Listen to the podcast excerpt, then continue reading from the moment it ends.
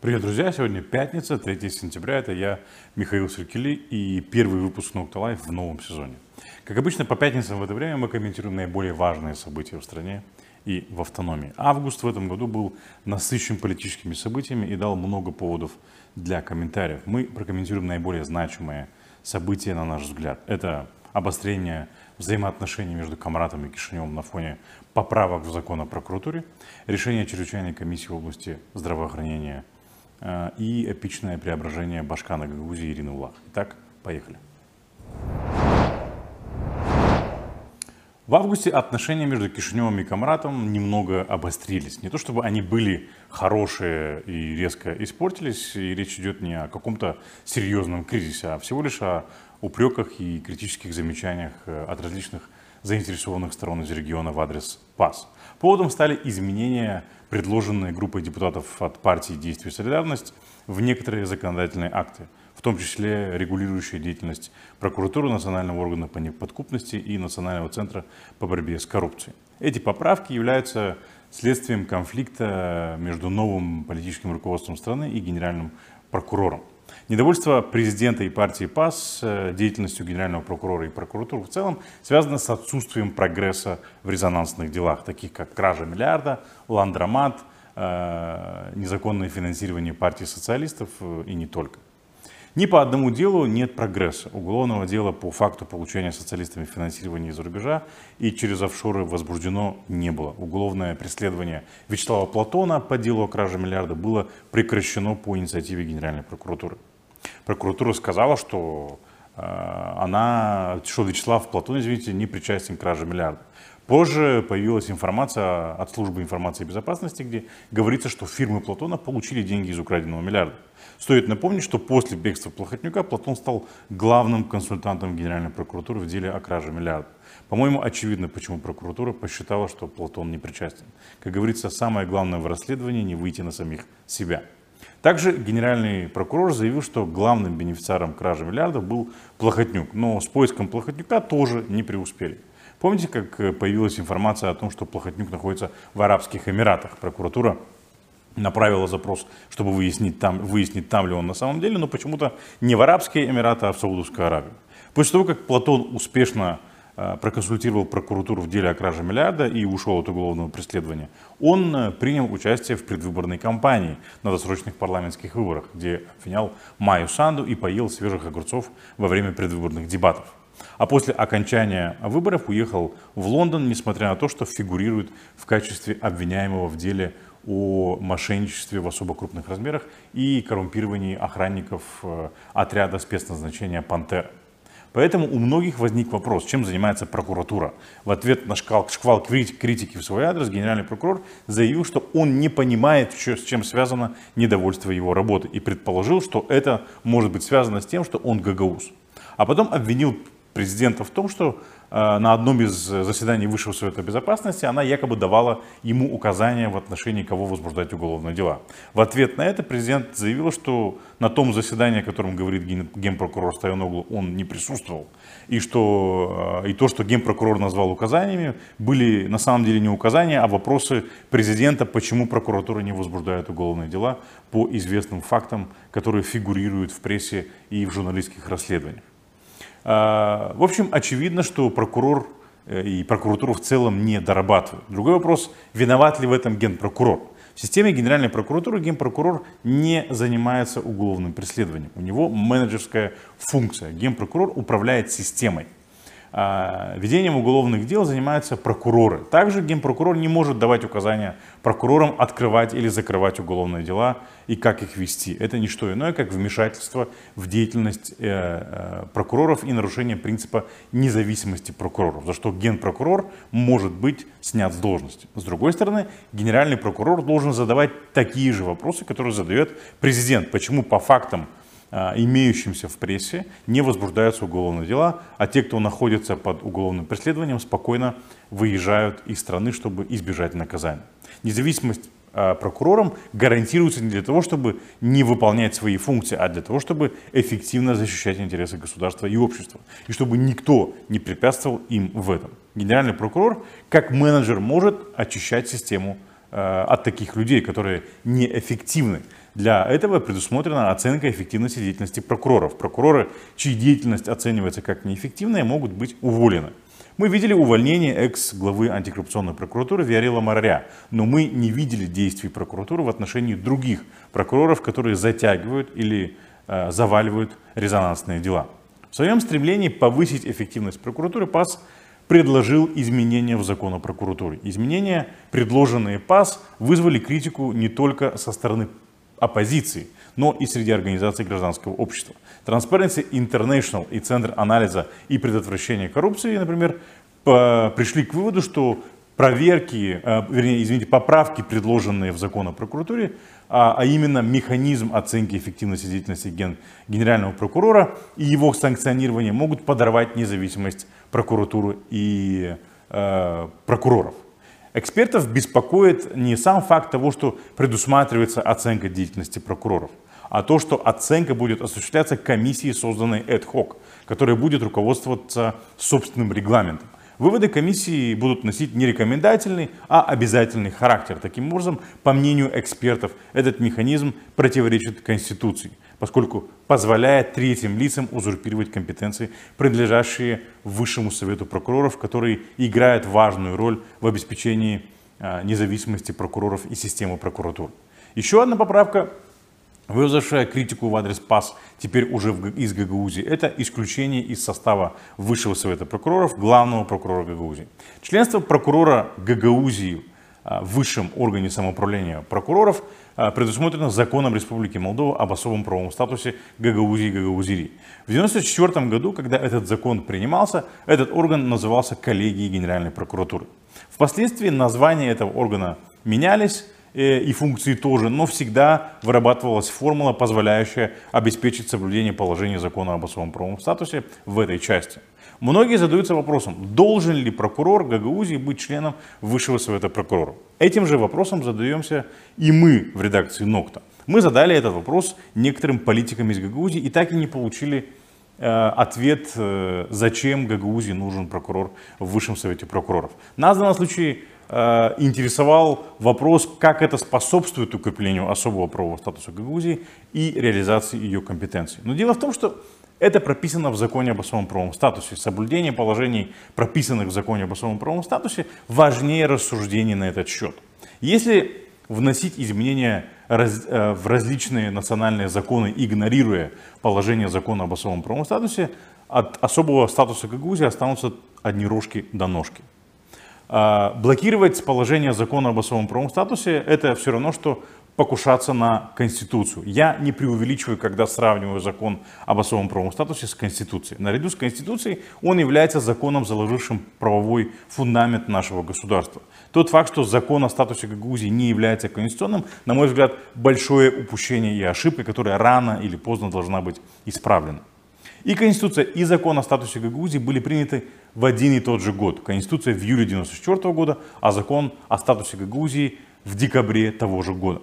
Принятие обоих законов завершило создание правовых основ суверенного, независимого и неделимого государства Республика Молдова.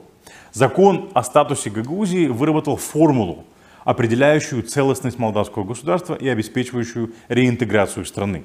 Блокирование или игнорирование закона об особом правовом статусе Гагаузии наносит удар по правовым основам молдавского государства, создает очень опасный прецедент и открывает ящик Пандоры, который лучше не открывать. Большой брат не дремлет. Те, кто думает, что закон об особом правовом статусе Гагаузии это инструмент одноразового применения, который был разработан для решения проблем, сложившихся на юге страны в начале 90-х годов прошлого столетия, э, те глубоко ошибаются. Формула реинтеграции Гагаузии в 1994 году легла в основу политики Республики Молдова по реинтеграции Приднестровья. Почитайте закон об основах, а, вернее, об основных положениях особого правового статуса Приднестровья, принятый парламентом Молдовы в 2005 году единогласно. Он идентичен принципам, лежащим в основе закона об особом правовом статусе Гагаузии от 1994 года. Я понимаю, что ряд положений закона о статусе Гагаузии противоречит современным реалиям, том числе и положения, касающиеся членства прокурора, прокурора Гагаузии в Высшем Совете прокуратур. Есть положения, которые тормозят развитие Гагаузии, особенно избирательная система на выборах в Народное собрание Гагаузии. Однако это не означает, что этот закон надо игнорировать. Его надо совершенствовать совместными усилиями Кишинева и Камрата, как в 1994 году, когда этот закон разрабатывался. Но игнорировать и тем более блокировать этот закон о статусе Гагаузии опасно. Я убежден, что парламент должен был обсудить с властями автономии поправки в закон, в закон о прокуратуре, э, касающиеся статуса главного прокурора автономии в Высшем Совете прокуроров. Я понимаю, что э, у новой власти в Кишиневе не сложились взаимоотношения с Ириной Влах, которая сделала для этого все возможное и невозможное. Но статус Гагаузии не принадлежит Ирине Влах. Ирина Влах сегодня башкан, а через два года уже не башкан. Гагаузия существовала до башканства Ирины Влах и будет существовать после. Этот вопрос должен был обсуждаться в рабочей группе Народного собрания и парламента, как это сделали в 2016 году, когда принимали действующий закон о прокуратуре. Тогда депутаты парламента и Народного собрания собрались и согласовали формулу отражения закона о статусе автономии в законе о прокуратуре. Понятное дело, что это по большей части были была имитация диалога. Кишинев предлагал, а Камрад соглашался. В системе, которой управлял Плохотнюк, иначе быть не могло. Но тогда это не дало повод обвинить Кишинев в том, что Кишинев игнорирует компетенции Гагаузии. Я полагаю, что ПАС и руководство страны э, руководствовались благими намерениями, предлагая эти поправки, желая очистить и усовершенствовать деятельность судебной системы. Но идя в заданном направлении, без учета возможных препятствий, можно не дойти до желанной цели. Еще одной темой, которая мало кого оставила равнодушным, стало э, решение э, Национальной комиссии по общественному здравоохранению. Особенно в части тестирования на коронавирус учителей, которые не вакцинировались от COVID-19. Тестирование будет э, продолжаться, пока уровень вакцинации персонала в школах не составит, не достигнет 95%. Почему общественность возмущена этим решением? Во-первых, учителя должны делать тесты на COVID-19 каждые две недели за свой счет – это 1600 лей в месяц. Это сумма существенная для педагогов и тем более для технического персонала в школе. По последним данным, в школах э, уровень вакцинации достиг 70%. То есть 30% учителей не вакцинированы и будут э, вынуждены отдать внушительную часть своего дохода, чтобы сохранить рабочее место. К сожалению, в Молдове огромное количество людей, которые информируются из сомнительных источников, которые распространяют различные фейки про ковид и вакцинацию. И поэтому уровень недоверия к вакцинации очень высок. Несмотря на то, что из новых случаев заражения по меньшей мере две трети это невакцинированные жители. Вакцина сегодня единственный способ спасти свою жизнь и безоп... обеспечить безопасность своих близких и единственный способ остановить распространение вируса. Другого выхода помимо вакцинации нет. Здесь нет места для торга. Чем быстрее все это поймут и вакцинируются, тем быстрее мы как общество себя обезопасим. Но стоит признать, что в нашей стране кампания по вакцинации с самого начала оказалась провальной из-за политики социалистов. Давайте освежим память. Правительство Кику даже не предусмотрело денег на покупку вакцины, и Молдова оказалась одной из последних стран, где началась кампания по вакцинации. Пока президент и временное правительство э, собирали вакцины с миру по нитке, социалисты э, пудрили людям мозги, распространяя информацию о неэффективности э, поступивших в Молдову вакцин. Помните, как гагаузские медики отказались от вакцинации? И как эти письма растиражировали бывшие партнеры Ирины Влах из ПЦРМ при молчаливом согласии Башкана. Политики умудрились использовать здоровье людей для спекуляций. К сожалению, политический класс не был един в том, что касается призыва вакцинироваться. В итоге мы видим, как сотрудники ведомств, работа которых заключается а, во взаимодействии с людьми, отказываются от вакцинации, подвергая опасности свое здоровье и здоровье окружающих.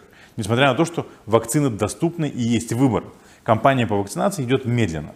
Прежде всего из-за высокого уровня дезинформации. Решение зависит, э, заставить э, учителей платить за тесты, конечно, не пойдет на пользу рейтингу правящей партии и президента Майя Санду, которая это решение поддержала. Более того, оно может обернуться кризисом в сфере образования, где уже сейчас остро ощущается нехватка кадров. Но никто не говорил, что будет легко. Партия ПАС досталось тяжелое наследство. Однако надо учитывать реалии Молдовы. И, возможно, было бы эффективнее э, поменять систему поощрения вакцинированных учителей вместо наказания рублем тех, кто отказывается от вакцинации. Ну или донести это решение иначе, обсудив и тщательно аргументировав его э, людям. Конечно, оппозиция не могла упустить возможность раскритиковать это решение. Мэр Кишинева Иван Чубан вообще заявил, что в школах столицы эта норма не будет действовать, чем сразу же заслужил в социальных сетях э, э, второго аляка доктора после Игоря Дадона. Помимо социалистов, решение раскритиковали и другие политические партии. В ответ э, в Министерстве здравоохранения попросили политиков не вмешиваться в управление ситуацией с пандемией. Реакция министра похожа на попытку закрыть рот недовольным. Такая реакция не подходит в вопросе управления пандемическим кризисом, который касается всех граждан страны, в том числе и оппозиционных политиков. И когда партия ПАС была в оппозиции, они очень активно комментировали решения социалистов и демократов по управлению пандемией. Почему же сейчас Минздрав призывает политиков отказаться от этого? О платных тестах для невакцинированных учителей высказалась и премьер-министр Наталья Гаврилица. Она сказала, что те, кто не желает вакцинироваться, могут увольняться. Правда, сразу после этого, этой реплики, премьер принесла свои изменения, но осадочек, как говорится, остался. Молдова уже сейчас вошла в новую волну заражений коронавирусом. Это оборачивается настоящими трагедиями. В конце августа в Камрате три поколения одной семьи заразились COVID-19. В течение 10 дней трое человек из этой семьи умерли один за другим из-за последствий коронавируса. В том числе молодая женщина, мать двоих детей. Вакцинируйтесь, вирус не жалеет никого. Любовь нечаянно нагрянет, когда ее совсем не ждешь. Так вся Гагаузия и вся страна наблюдает, как любовь ко всему румынскому захлестнула вроде как пророссийского башкана Ирину Влах. Ирина Влах настолько воспылала любовью к соседней стране, что в один из главных дней в истории становления Гагаузии, 19 августа, она поехала на встречу с, э, в Румынию. Не думайте, что там она встретилась с мэром Бухареста или э, главой какого-то уезда, что было бы примерно равно по статусу Башкана Гагаузии. Нет, в национальный праздник Гагаузии Ирина Влах поехала на встречу с руководителем одного из секторов Бухареста, а если точнее, сектора номер 6. Вы, наверное, думаете, что она, э, что на встрече обсуждались вопросы жизненно важные для автономии. И опять не угадали. Как сообщает пресс-служба Башкана Гагаузии исполкома э, и примар сектора 6 муниципе Бухареста и Ирина Влах согласились разработать и подписать соглашение о сотрудничестве между муниципием Камрад и шестым сектором Бухареста. При этом примар Камрата не был в составе делегации. В данном случае Башкан узурпирует компетенции местных властей. По закону только власти города могут решать, с кем они подписывают соглашение. Башкан в Румынии занимается чистой ерундой. Подписала соглашение о том, чтобы подписать соглашение. Что это за, простите, идиотизм? Влах подобрала самый неудачный день в году, чтобы поехать в Румынию. И не смогла объяснить это каким-то более-менее весомым поводом. Однако, если подумать, это, этот жест Влах должен был стать сигналом для некоторых лиц в Кишиневе. 19 августа, день провозглашения Гагаузской республики, воспринимается центральными властями, скажем, как так прохладно, если не настороженно. Многие считают это проявлением сепаратизма. Однако создание самопровозглашенной Гагаузской республики предшествовало появлению Гагаузской автономии. И Гагаузская республика была создана на волне, в том числе защиты русскоязычного статуса региона, сразу обозначив э, свою позицию в отношении так называемой УНИРИ. То, что глава Гагаузии в этот день не была рядом со своими избирателями, и со своим народом, а поехала в Румынию, это четкий сигнал, что она готова к абсолютно любым компромиссам. Поездки Влах в Румынию очень напоминают поездки бывшего лидера Демпартии Влада Плохотника в США. Там он встречался с какими-то мелкими политиками, чтобы сформировать имидж прозападного и проамериканского политика, которого якобы поддерживают США. Так и встречи Влах с румынскими политиками и чиновниками похожи на попытки создать очередной мыльный пузырь образ друга Румынии, где у нее якобы есть связи и друзья. Что-то мне подсказывает, что этот сигнал остался проигнорирован, ведь спустя 10 дней Ирина Улах еще раз показала свою любовь к румынскому языку.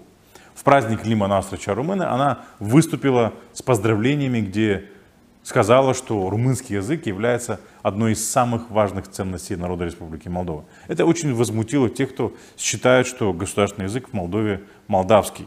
То есть большинство избирателей Ирины Влах в Гагаузии. Лучше бы Ирина Влах создавала в Гагаузии условия для лучшего изучения румынского языка, чем рассуждала о нем. Ирина Влах баллотировалась на пост Башкана с лозунгом «Быть с Россией в наших силах» и назвала государственный язык молдавским. Теперь она считает, что государственный язык – это румынский. Эпичное переобувание Ирины Влах. Обычно гагаузские политики меняют партии, придерживаясь каких-то своих общих принципов и идеалов. Но Влах пошла дальше и решила сменить не только партию, но и идеологию. В целом, поведение Ирины Влах очень напоминает поведение не самых популярных учеников в школе, которые хотят дружить с крутыми ребятами. Все же, все же помнят таких. Они стараются казаться теми, кем э, на самом деле не являются, чтобы попасть в крутую тусовку. Ирина Влах молодой политик, ей еще нет 50 лет. Она часть коррупционной системы, с которой борется правящая партия. А на политиков новой формации, как мы видим, существует огромный общественный запрос. Ирина Влах пытается найти свое место в новых условиях. Решив, что борьба с коррупцией не ее конек, наверное, решила использовать румынскую карту. Не исключено, что любовь к Румынии и всему румынскому – это попытка Ирины Влах воздействовать на новую власть через своих новых друзей в Румынии, чтобы избавиться от возможных проблем с юстицией. За 6 лет башканства накопилось много вопросов, которые прокуроры просто обязаны задать Ирине Влах. Но почему-то не задают. Чего только стоит исчезновение более тысячи тонн зерна из материальных резервов Гагаузии, которые администрирует исполком, возглавляемый Ириной Влах. Хочется верить, что новый политический класс в Молдове строится на других принципах. Принципах хорошего управления, служения своей стране и гражданам. По этим правилам Ирина Влах не привыкла играть. Да и вряд ли сможет, даже если выучит румынский язык и провозгласит Гагаузию 20-м сектором Бухареста. Друзья, это все, что мы хотели прокомментировать на этой неделе. Спасибо, что остаетесь с нами. Мы будем рады вашим комментариям, лайкам и репостам. С вами был Михаил Саркилей. Увидимся через неделю в новом выпуске Nokta Live. Друзья, мы благодарим всех тех, кто стал нашими патронами на Patreon. Мы вам очень благодарны. Для тех, кто хочет и может нас поддержать, не забудьте про этот метод поддержки. Вы можете сделать это, пройдя по ссылке, которую вы видите на вашем экране. На нашей странице в Patreon вы можете выбрать один из нескольких вариантов поддержки. Как вы знаете, минимальный вариант ежемесячной поддержки через Patreon обойдется вам в стоимость трех чашек кофе. Мы делаем этот контент для вас. Ваша помощь позволит нам стать более устойчивыми и сохранить нашу независимость.